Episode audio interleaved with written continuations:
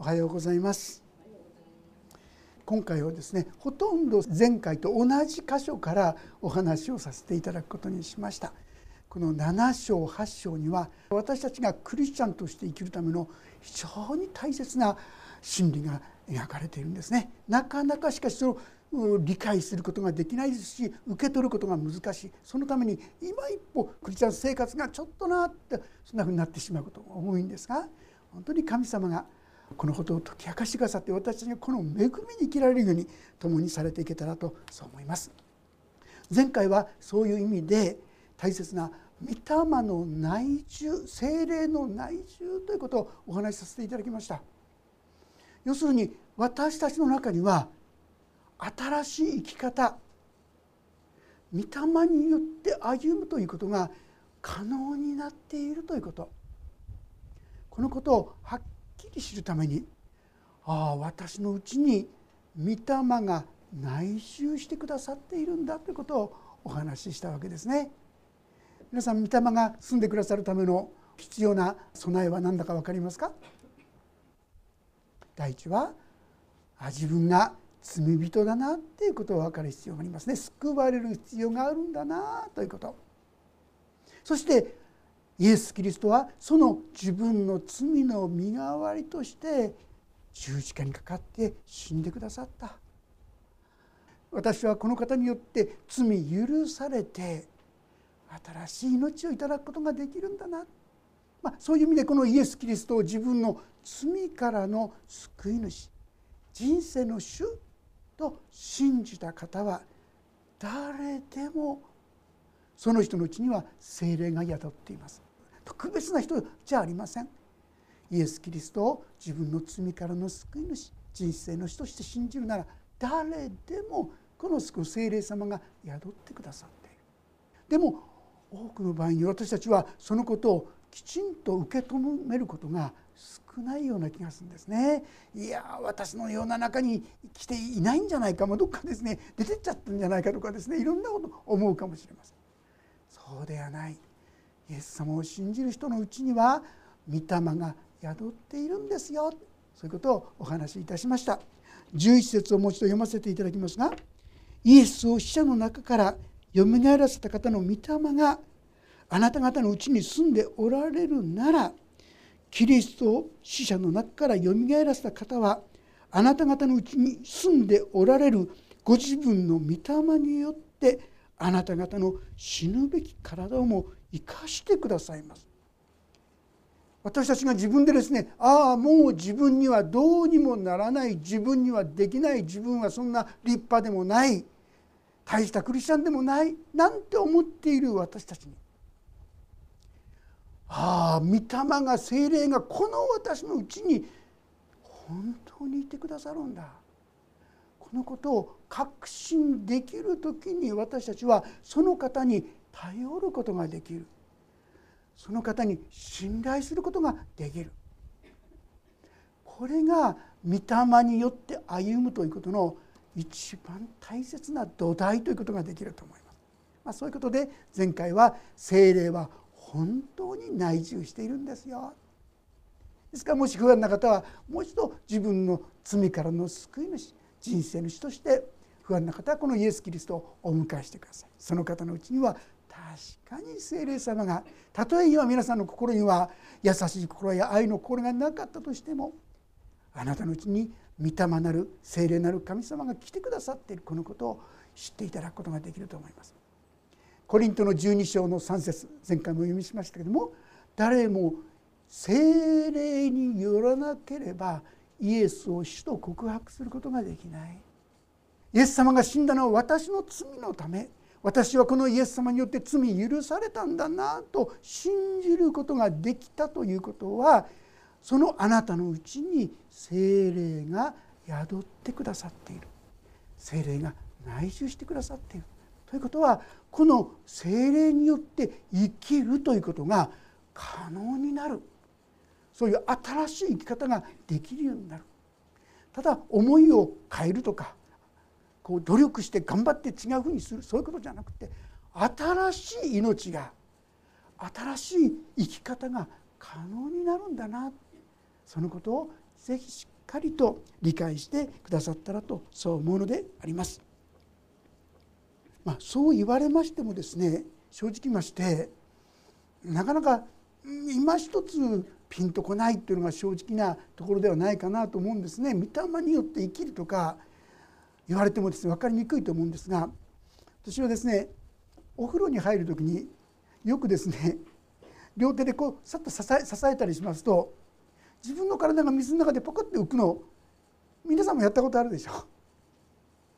この重い体678キロあるんですけどもこの体水の中では簡単に浮くんですよね。両手なんてはっきり言ったら必要ない片手のそれも指一本ですらもうこれだけで浮くことができる。私のような体のものをですよ。指一本で動かすことができる。そんなこと言ったら無理無理無理って思うでしょ。空気中では無理なこと絶対できないことが水の中では別に特別なことじゃなくてごく普通にそのことは起こる。実は同じように私たちは御霊によって生きるということが実はできる。それは今までの頑張って頑張ってって生き方。いわゆる肉によって歩むというそういう生き方とは全然違う。私たちはこの新しい生き方をしっかりとマスターすると言いましょうか。受け取ると言いましょうか。体感していく。こういうことが必要ではないかなということであります。昔ハドソン・テイラーというですね有名な宣教師がいました。中国にですね宣教に来られたんですがその後チャイナ・インランド・ミッションというですね宣教団を率いた。この人正直まして宣教師はみんないろんな戦いをする。食べることもおぼつかない人もいますし命が危うい人もいますいろんな問題を本当に山のように抱えているこのハドソン・テイラーがですねある牧師が見た時にでもいつでも穏やかなんですよね。なんであなたにはもうとてつもないような問題がこんなにたくさんあるのにどうしてそんなに平安でどうしてそんなに穏やかにしていられるんですか？ってお聞きしたらその時に「ええそうです。このことは私にとってはどうしても知らなければならない。そうでなかったら生きていくことができない。そういう真理なんです」そんなことをお話しくださったようですね。皆さん私たちにとっても御霊によって歩むということが分からなければクリスチャン生活というのは難行苦行ですよね。いつも言いませんクリシクリスチャンじゃなくて苦しいちゃんですよ。そうではなくて私たちは本当に恵みによって感謝の中に生きることができるその秘訣はこの御霊によって生きる御霊によって歩むということを自分のものとさせていただくそこから起こってくるということでありますね。さあそして今言ったように土台はああこの私のうちにも御霊が宿ってくださっている精霊が内住してくださっている。このことをしっかりと受け取ることだ。それはお話ししたわけですが。さあそのように受け取った人でもですね実はクリスチャン精霊いただいている人でもこの人の中に2つの生き方が可能なんです。どういう生き方かって言いますと一つはね肉に従って生きるという生き方もう一つは御霊によって歩むというこの2つの生き方なんですよ。クリスチャンであってもある人は肉によって歩んでるんです。これ昔からの生まれながらの力と言いましょうかそういう頑張りとかそういうもので生きてるクリスチャン。この場合にはあんまり御霊によるそのすごい恵み力というものをあんまり感じ取ることが体験することが少ないかもしれません。一方本当に御霊によって生きるということが可能になる時にさっき言ったように水の中でこの重い体が指一本で浮くようにえー、こんなことができるんだこんな生き方が可能なんだという神の恵みの世界に生きる生き方クリスチャンはこのどっちの生き方もできるんです。で正直言って多くの場合に残念ながらと言いましょうか御霊によって生きることができるんですが御霊によってではなくて肉によってる歩んでいる場合が多いそうするとやっぱりクリスチャンになっても苦しいな苦しいなとですねこういう状況になってしまう私はそうではなくて御霊によって歩むということが大切だということなんですね。でここでですねそれはどういう意味ということなんですが実はクリスチャンの場合には肉によって歩むことと御霊によって歩むこと両方できるんですよってお話をしましたがクリスチャンでない人には実は正直言いますと肉による歩みしかできないということ。そのことをご存知でしたでしょうか？私たちは例えばいいことを頑張る。親切になる。優しくなる。愛を注ぐ。そんなことを頑張ってやってる。これは御霊によって歩んでるんじゃないかと勘違いしている場合が多いと思いますがはっきり言いましてそれは肉によってその技をなさってるんであってこれも正直言いますと肉による歩みなんですね。ところが御霊によるものはある意味で自然にできるんですよ。前だったら許さなくちゃ許さなくちゃ頑張って許す許そうなんて言ってるのにやっぱり許さないできないってこんなふうになってしまうわけですが御霊によって歩ませていただいた時にあれ？気が付いたら今私の中に妬みがないな裁きがないな恨みがないな。そういう生き方が可能になる。そして私たちは是非ともそういう生き方に進む必要が進みさせていただきたい。そうでなければせっかくクリスチャンになった恵みをですね本当に何て言うんでしょうか。大きな恵みをですね置いてきてしまうっていうそんなことになるかと思います。それがここに書いてあるわけですね。御霊によって歩むにはどうしたらいいか。まあ、結論だけ最初に言っちゃいますと難しいことではないっていうことを言いたいがために最初にちょっとだけ言いますと結論から言いますとお委ねするお任せする御霊に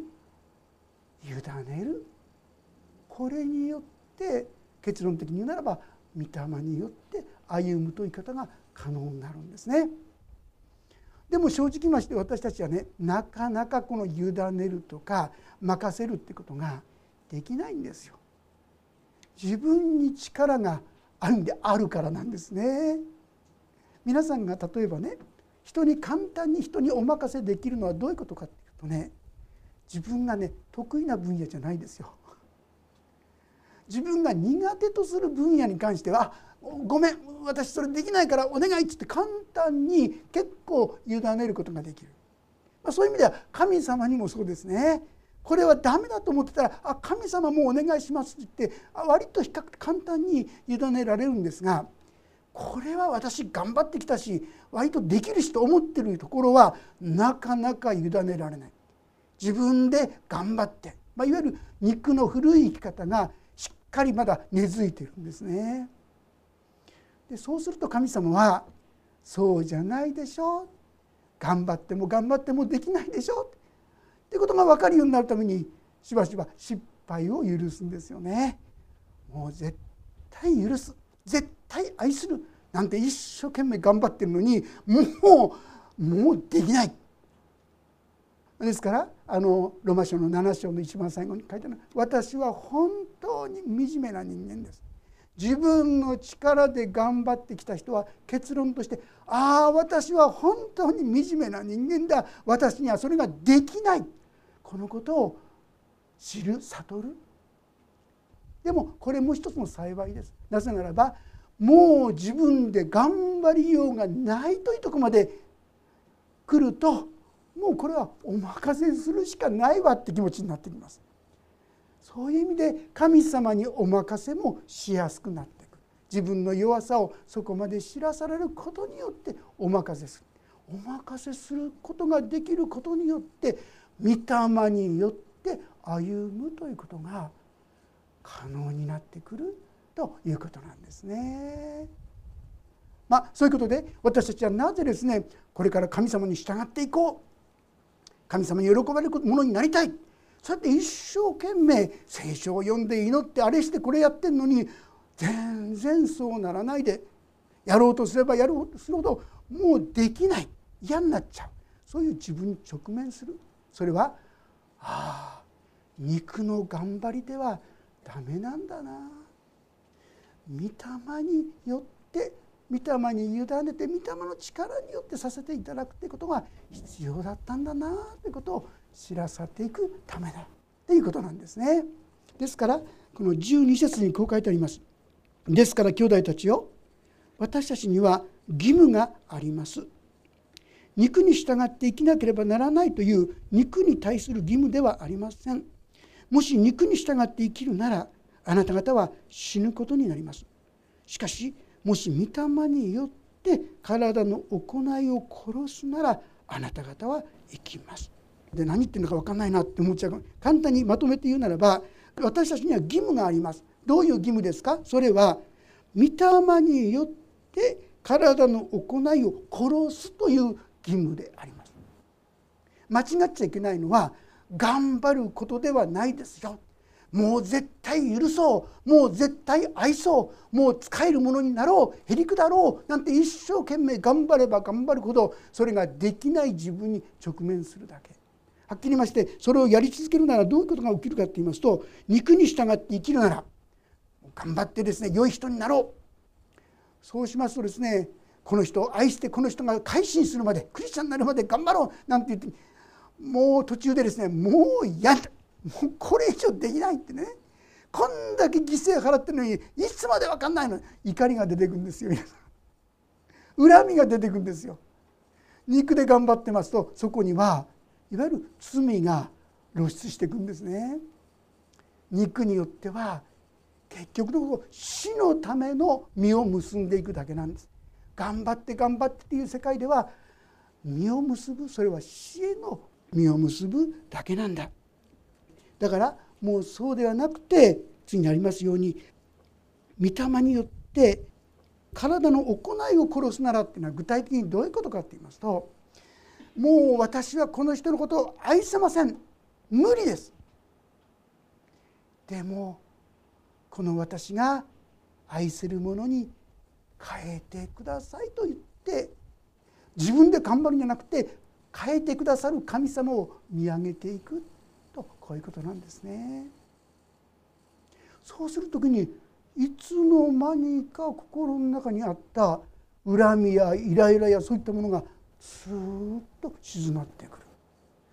御霊様が私たちの肉を対処してくださってそういうふうにしてくださる頑張りじゃないんだ御霊に任せるんだ委ねるんだこのことを知らされることが大切だところがなおなお私たちは長い習慣でですね頑張って頑張ってというそういう習慣がありますからなかなかこのお任せすればいいという生き方がですねできないんですよね。でも失敗を重ねます失敗の時に「ああ私はできません」って早く手を挙げたらよろしいですね。そしたらいつの間にかできるようになってくるとこういうことなんです。まあ、こう言われてもですねなんか分かりにくいと思うんですが、まあ、具体的なことちょっと言ったらもっと分かりやすいかなと思うんですがあの、まあ、例えば夫婦の間でですね私は非常に危険な思いってあると思うんです。夫婦でも家族でもそうだと思うんですがせめてこれくらいはというありますよね。大きなことを求めてるんじゃないせめてこれくらいは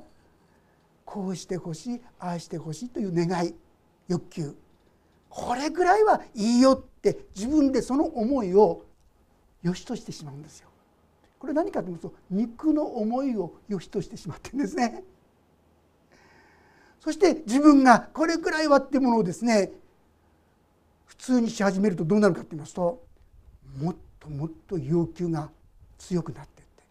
なんでこれぐらいやってくれないの？どうしてこうなの？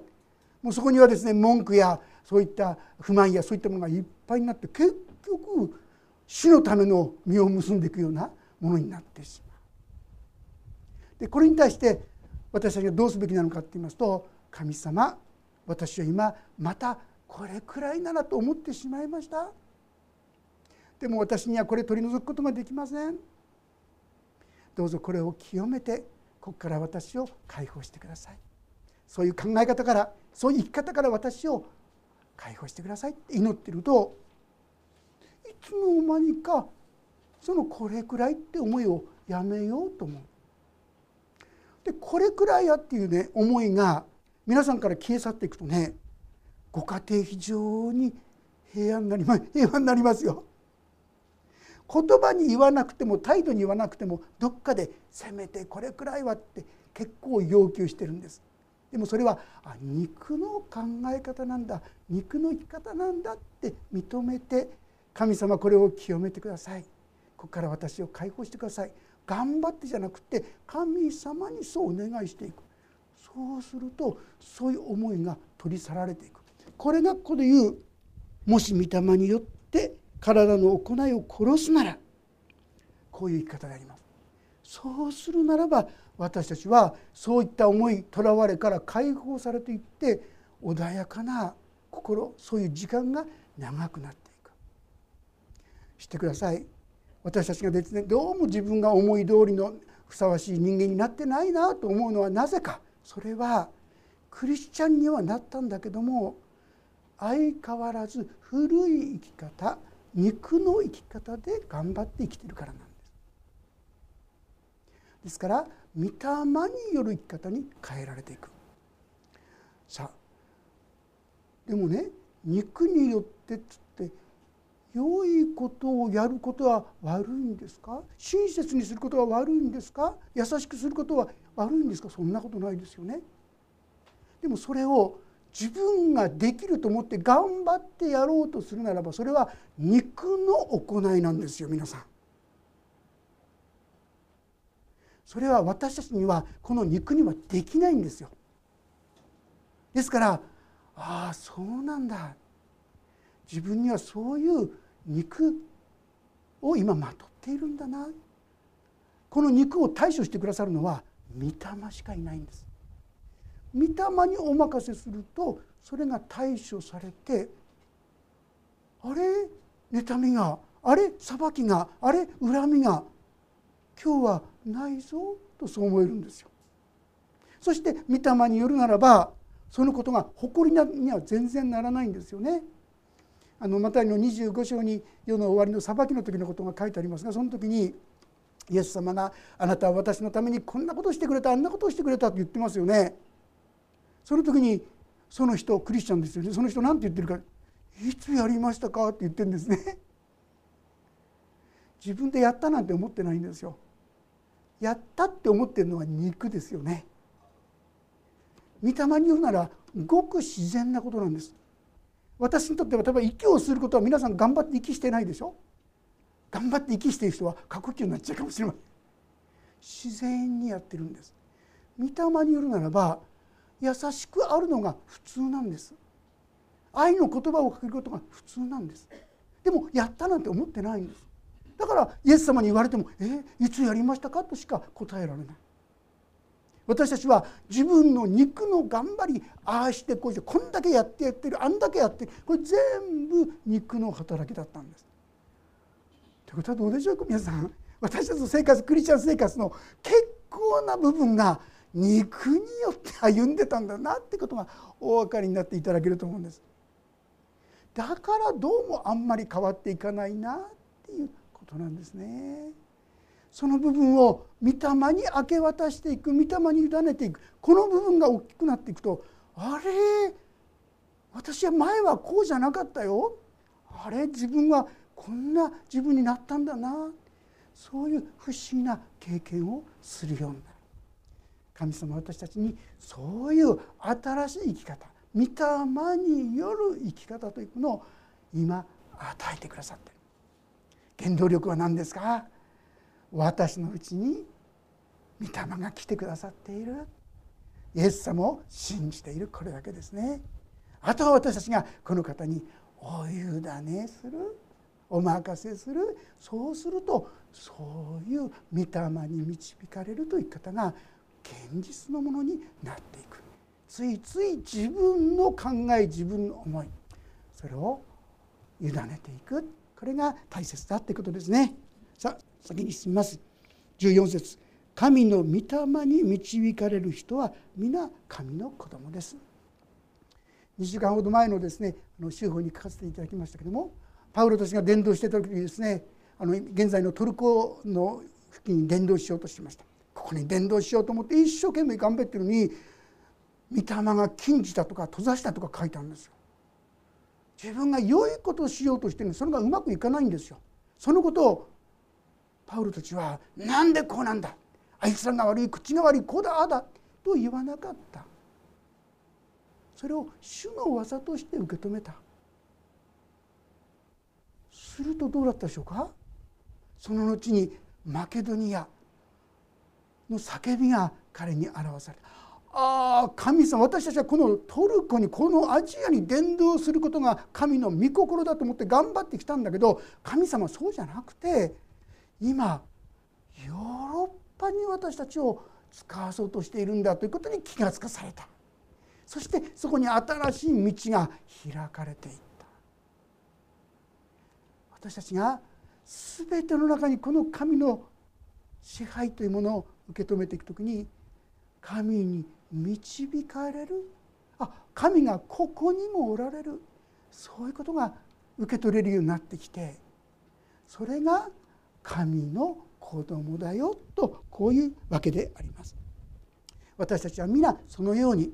あらゆることにおいて神が私と共にいて私に道を開いたり閉ざされている。自分の思い通りじゃなくてもそこに神様の最善が神の技がなされるそう受け止めていくこれが別に言い方すると肉に死ぬという方ですしまた御霊に導かれるというそういうことでもあるんだということであります。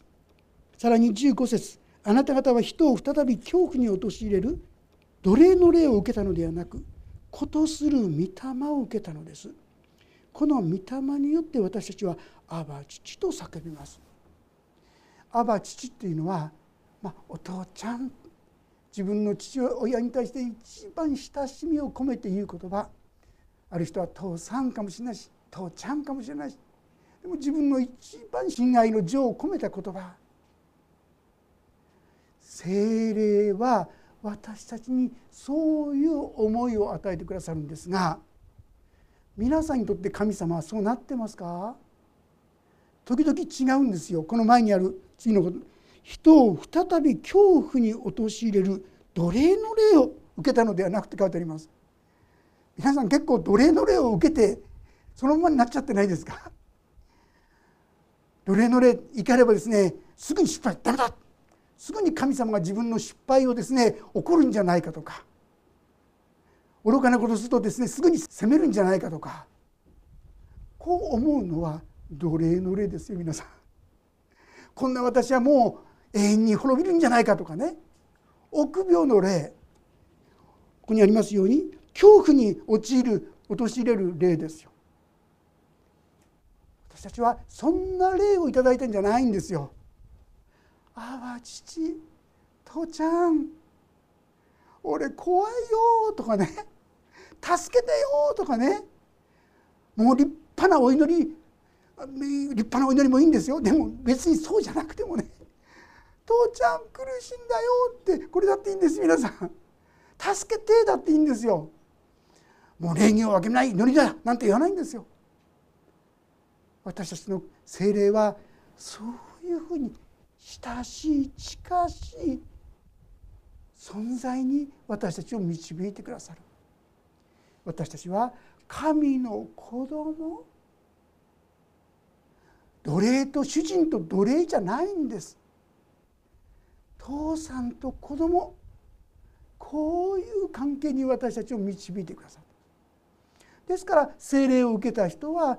素直に「神様」とかね「父さん」とか言って素直な祈りができるようになるんです。これは御霊が私たちにああ私たちは神の子供だと証ししてくださっているからだからそのように祈ったりすることができる。でもまだこの御霊を頂いてないとあるいはこの許しをしっかりと受け取ってないとなんか神様いつも自分を責めて立てる怖い怖いそういう存在じゃないかと思ってしまう。そうではない。精霊はあなたをとちゃんと自分の関係にしてくださる方なんだな。優しい真実な親切なそういう近しい存在にしてくださる方なんだな。そういうことを知ってくださったらと思います。そして16節には御霊ご自身が私たちの霊とともに私たちが神の子であることを証ししてくださいます。御霊ご自身が一つは証ししてくださるいつも言いますけどもイエス様を救い主として信じるならばあなたは聖霊をいただいている神の子ですよっていうのはこのことのゆえなんですよ。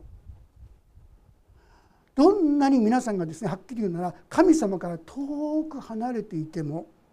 もうしばらくの間ずっと教会にたとえ来なかったとしても聖書を読まなかったとしても祈らなかったとしてもこれみんな大切なことですよ。是非やめないでくださいね。でもたとえそうしたとしても皆さんの心からイエス様が救い主だということを否定することできないと思います。実際私ある方に聞きました。もう何年間も来てなかった。でもどうですか？来られなかった時にイエス様は救い主だってことそのことを聞いてましたか？って言いましたらそのことはずっとありましたって言ってましたね。御霊が証ししてくださってるんですよ。そして私たち自身もあ私たちは神様が本当に近い存在なんだな。そんなことを証ししてくださる。とこういうわけであります。そして最後17節。子供であるなら相続人でもあります。私たちはキリストと栄光を共に受けるために苦難を共にしているのですから神の相続人でありキリストと共に共同相続人なのです。皆さんあなたは相続人とされている。神の子供になっているってことは子供だから相続するんですよ。共同相続にイエス様と共に共同相続に。何を相続するんですか？天の御国神の栄光を私たちは相続するもの。今ははっきり言ったらこんなね弱い肉体を持ってますがやがての日に私たちはとてつもない栄光の私たちに変わるんですよ。イエス様が栄光の救い主であるように私たちはイエス様と共に相続する御国を相続するものとなっていくとんでもない素晴らしい祝福が今私たちのものとなっているんですでもですねここにもう一つあるのは栄光を共に受けるために苦難を共にしているのですからって書いてあります。イエス様はあの苦難十字架を通して私たちに栄光の御国を与えることができるものとしてくださったわけでしょ？そのイエス様の苦難に私たちも共に預かる。皆さんもですねクリスチャンになったんだけどどうもかえって苦しみがちっとも取られないばかりか前よりも苦しくなったよとかですねいろんなことがあるかもしれない。なんでこんなことになるんだ？いやイエス様の苦しみを共に担ってるってことなんだよ。それはイエス様と共にやがてこの栄光を共に相続するものとなるということなんだよ。と言ってくださっているんです。皆さんの受ける苦しみは無駄ではない。そのことのゆえに私たちは共同相続人として主の祝福に預かることができるものとなっている。さあですから私はこのことをしっかりと受け止めていきたいと思います。ああ私のうちにも神の御霊が来てくださっているんだな。私たちに必要なのはこの御霊にお委ねしてあるいは祈って歩むことなんだな。そうする時に気が付くと私たちはあの空気中では重くてしょうがなかった私が水の中に入ると簡単に体を上げられるようにあれ御霊にあってこんなことまでできるんだ。こんな自分に変えられていくことができるんだ。という祝福に預かることができる。だから聖書の中でああしなさいこうしなさいっていうのはこの御霊によってそのようにしなさいと言ってくださっているんですね。さあそういうことですから最後に進める言葉を読んで終わりにしたいと思いますがまず最初はペテロの手紙の第12章の9節ペテロの手紙の第12章の9節のお言葉をご一緒に読んでみたいと思います。2章の9節10節を新約聖書の467ページもし開けられたらご一緒に読んでみたいと思います。3はいしかしあなた方は選ばれた種族王である祭司聖なる国民神のものとされた民です。それはあなた方を闇の中からご自分の驚くべき光の中に召してくださった方の栄誉をあなた方が告げ知らせるためです。あなた方は以前は神の民ではなかったのに今は神の民であり憐れみを受けたことがなかったのに今は憐れみを受けています。私たちはこういうものとされたんですよ。以前がどうであれ今はこういう祝福に導かれているんですよ。もう一箇所今度ガラテヤ書。ガラテヤ書の5章16節から1617そしてその後に22節から26節まで読んでみたいと思います。ガラテヤ書382ページです。ガラテヤ書5章の1617よろしいでしょうか？それでは読みしましょう。3はい私は言います。御霊によって歩みなさい。そうすれば肉の欲望を満たすことは決してありません。肉が望むことは御霊に逆らい御霊が望むことは肉に逆らうからです。この2つは互いに対立しているのであなた方が願っていることができなくなります。肉と御霊は相対立している。私たちが自分でこの御霊に自分で何かしようとしたらこの戦いのた中に置かれてしまってできなくなってしまう。私に必要なのは御霊に委ねるお任せするということなんです。そうするとどうなるでしょうか？22から最後まで読みましょう。3はい。しかし御霊の実は愛喜び平安寛容親切善意誠実柔和自制です。このようなものに反対する立法はありません。キリストイエスにつく者は自分の肉を情欲や欲望とともに十字架につけたのです。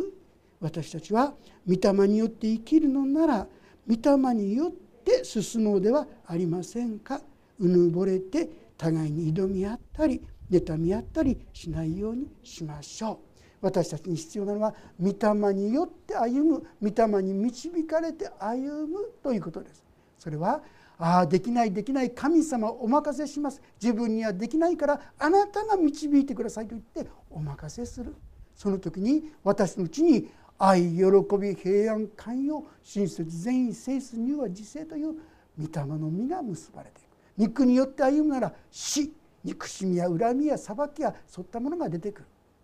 御霊に導かれる時に私に平安が与えられる。でそれはなぜか。24節。キリストイエスにつく者はキリストイエスを信じる者は自分の肉を情欲や欲望とともに十字架につけたのです。この事実がもうすでにあるんです。だから神様私を助けてください導いてくださいっていう時に力が発揮されるんです。十字架がなかったらそう祈ったってダメですよね。もう十字架によって私に勝利してくださったこの恵みを私もしっかり日々味わわせていただくクリスチャンとなっていきたいと思います。お祈りをいたします。神様あなたが私たちのために身代わりの十字架を受けてくださったことを感謝します。そればかりではなくて私たちが内側から変えられていくために御霊を精霊を宿してくださって私たちがこの聖霊様に委ねるより頼むものとなるように導いてくださっていることをありがとうございます。でも私たちは相変わらず自分の肉の力で頑張るというこの性質がなかなか抜けていられないためにいつも死を帰って苦しんだり悩んだり戦ったりする